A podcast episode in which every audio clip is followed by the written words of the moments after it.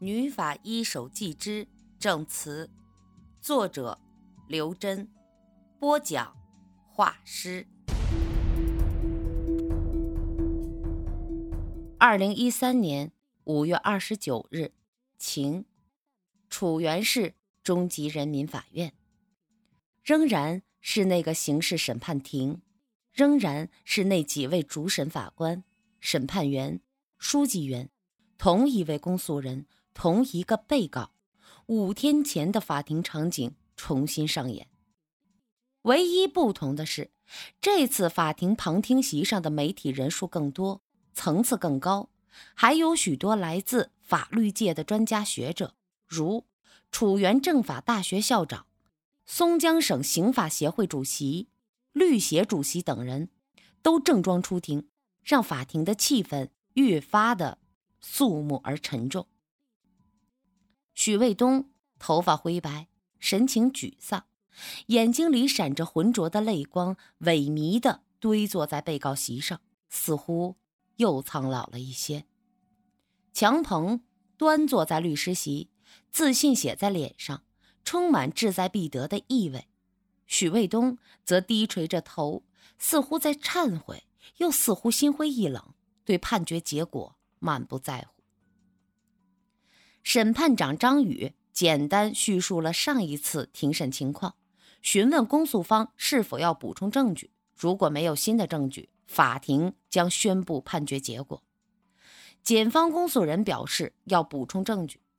第一位出庭的证人是楚原市公安局刑警支队警官尔亮亮，他今天特别打扮过，穿了一身新潮的黑色修身西装，刮了胡子。平时乱糟糟的头发梳得整整齐齐，居然还抹了点头油，有焕然一新的感觉，也显得充满了自信。他向法庭出示了经侦支队的侦查结果：许卫东和孙宝宝在维京群岛联合拥有一家名为东方集团公司的离岸公司，注册资本一千万美元，每年账户往来超过一亿美元。公司主要业务不明，有重大洗钱的嫌疑。尔亮亮向法庭呈交了瑞士银行出具的证明材料。强鹏起身表示反对。许卫东和孙宝宝的经济状况与本案无关。尔亮亮一改平日嘻嘻哈哈的态度，慎重而严肃地说：“被告人作为一名国家公职人员，实际收入状况清清楚楚。”他的代表律师也曾向法庭公示被告的财产，与他名下实际财产有巨大差别。可以确认，他在维京群岛拥有的巨额财富是非法所得，尤其是他和被害人孙宝宝联名拥有的这些财富，证实二人之间存在利益往来和勾结，而被告也具有杀死被害人、独自侵吞财产的作案动机。强鹏像装了弹簧似的跳起来反对，公诉方不能单纯依靠假设和推理来捏造我当事人的动机。可以看出，张宇对强鹏的过度表演有些反感，轻轻皱了皱眉。不过，碍于强鹏在楚原法律界的崇高地位，不便直接呵斥他，只好鼓励公诉方以表示自己的倾向性。公诉方提供的证据。事实清楚，材料完备，确凿可信，法庭准予采纳。还有没有其他要补充的？这份证据让大家都暗自舒了一口气。公诉方终于扭转局面，由被动转为主动。到最后，即使不能证实许卫东的故意杀人罪，他的经济犯罪也在所难逃，不可能全身而退。检方公诉人呈交的第二份证据是从许卫东家的沙发上找到的男女混合体液斑痕，证据确凿，许孙二人的奸情不容抵赖。主审法官明确表示，此证物真实可信，准予采纳。法庭上一片哗然。至此，案情发生了重大逆转。强鹏在上一次开庭时舌赞莲花，拼命为许孙二人的关系开脱，到现在全部被推翻。许和孙不仅不是简单纯洁的义父女关系，而且私通款曲，违背伦常，更联名成立离岸公司以洗白违法所得巨款，可以说是无恶不作。强鹏的脸上也灿灿的，却仍不甘心，贼眉鼠眼的目光在法庭上缩寻一圈，似乎思路顿开，站起身来侃侃而谈。检方补充的两份证据都有漏洞，不能作为判决我当事人有罪的坚实基础。第一份证据并未明确给出许卫东和孙宝宝所经营的离岸公司的资金来源，不能由此认定我的当事人涉及经济犯罪。第二份证据距现在已经超过半年，我方对化验结果的准确持有怀疑态度。除此之外。这两份并不完整的证据无法证明我的当事人在案发期间是清醒的，更不能证明他有故意杀人的动机和行为。我方重申，我的当事人患有严重的易睡症，医院方面的诊断结果和治疗方案俱在。在案发期间，我的当事人处于昏睡状态，在法理上属无刑事责任能力人，对他。在此期间发生的任何行为均不承担法律责任。检方补充的两项证据不应当也不能够影响本案的判决。强鹏的辩词虽有些强词夺理的味道，却也不是毫无逻辑，尤其是后半段让人无从辩驳。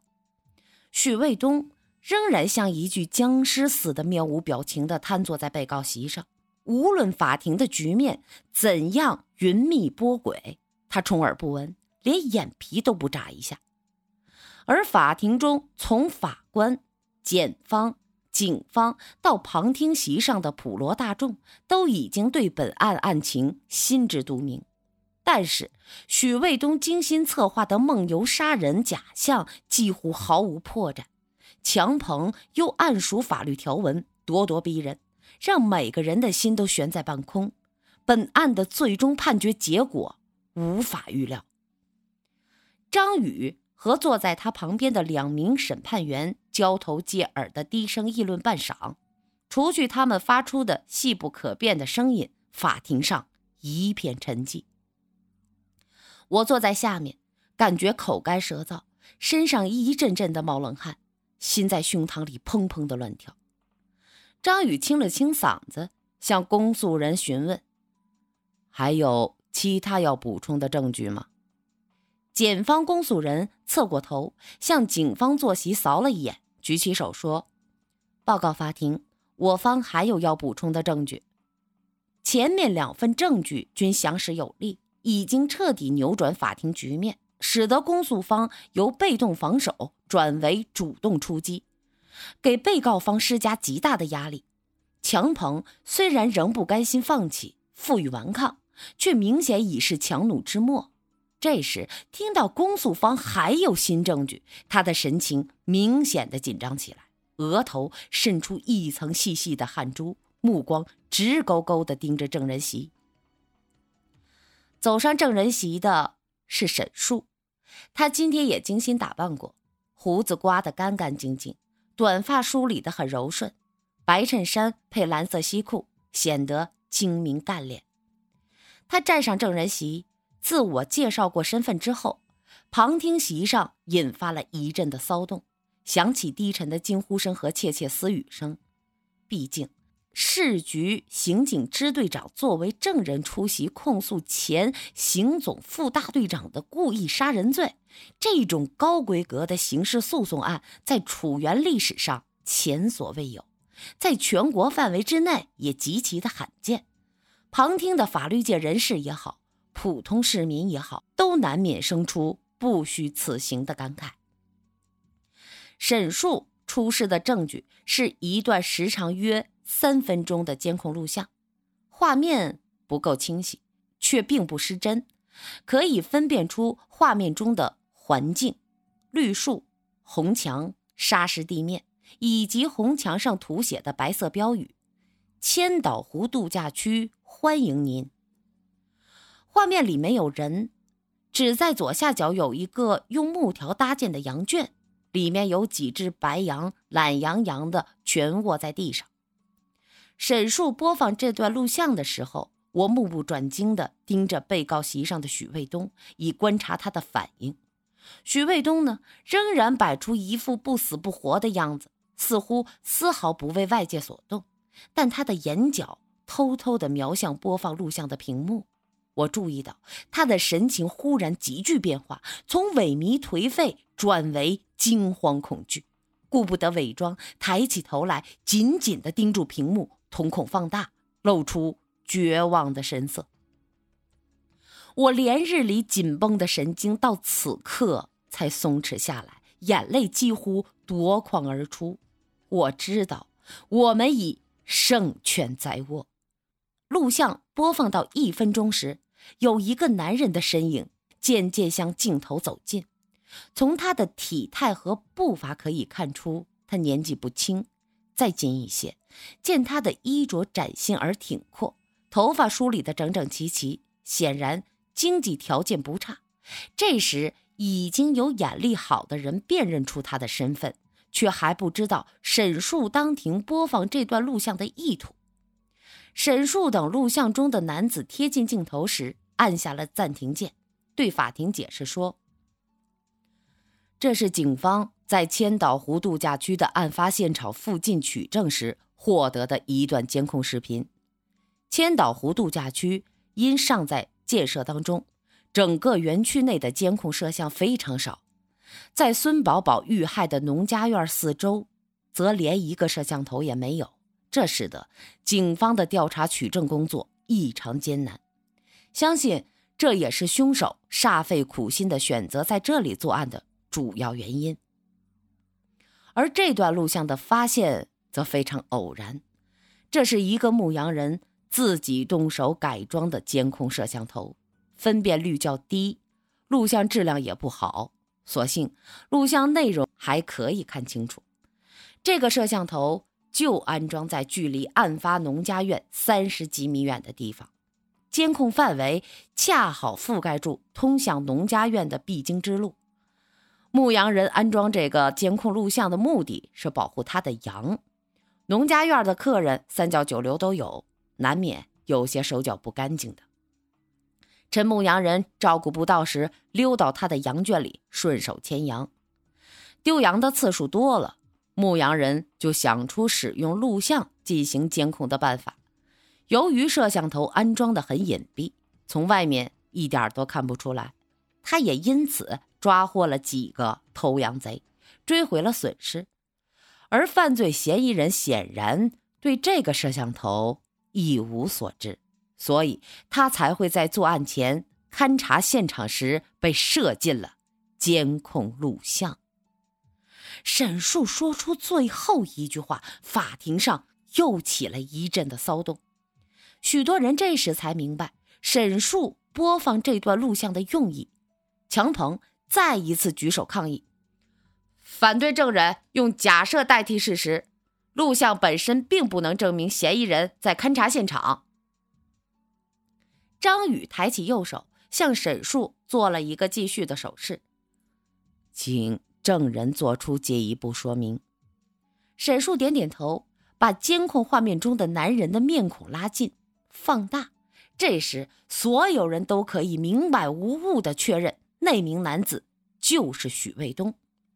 沈树指向屏幕右下角的显示时间说：“这段视频的录制时间是二零一三年三月二十六日，孙宝宝遇害的前天下午。警方向省政协确认过，在二十六号以及之前之后的几天之内，许卫东都没有视察千岛湖度假区的行程安排。”他的前秘书和司机也证明，在那段时间内不曾到过千岛湖度假区。也就是说，许卫东出现在那里完全是个人行为。那么，他此行的目的何在呢？沈树按下播放键，画面中的许卫东继续向前走，走得异常的缓慢，边走边打量周围的环境。仔细观察道路、树木和建筑物。不认识的人看到他，也许会以为他是一名开发商，在估算千岛湖度假区的开发价值。许卫东来到了一个岔路口时，稍微停顿了十几秒，然后向左手的小路拐了进去，渐行渐远，终于从画面中消失。沈叔按下暂停键，清清嗓子，继续陈词。犯罪嫌疑人踏上的左手边的这条岔路，是通往孙宝宝遇害现场的唯一道路，直线距离二十二米，直接通向农家院大门口。大家可以看到，嫌疑人在这段时间里左顾右盼，若有所思。结合孙宝宝在两天后突兀地出现在这农家院并遇害身亡的事实，合理的解释是。嫌疑人当天出现在千岛湖度假区，目的是选择并观察作案地点。也就是说，孙宝宝遇害并不是偶然的突发事件，而是经过精心的长达一年多的时间策划。嫌疑人在作案时是清醒的，所谓的易睡症杀人，完全是嫌疑人为了脱罪而编造的谎言。沈树说话的声音不高，却条理清楚，有理有利。相信绝大数听众都被他说服，接受了他的结论。他的话音刚落下之后，法庭上约有半分钟时间静寂无声，这是山雨欲来前的沉默。强鹏的脸色灰白。当张宇向他提问是否有什么要说的时候，他罕有的摇摇头说：“没有。”声音沙哑，许卫东老泪纵横。当日，楚原市中级人民法院审结千岛湖度假区命案，许卫东故意杀人罪成立，判处死刑。因罪犯另涉及经济犯罪，暂缓执行死刑，待全部案情审理结束后，数罪并罚。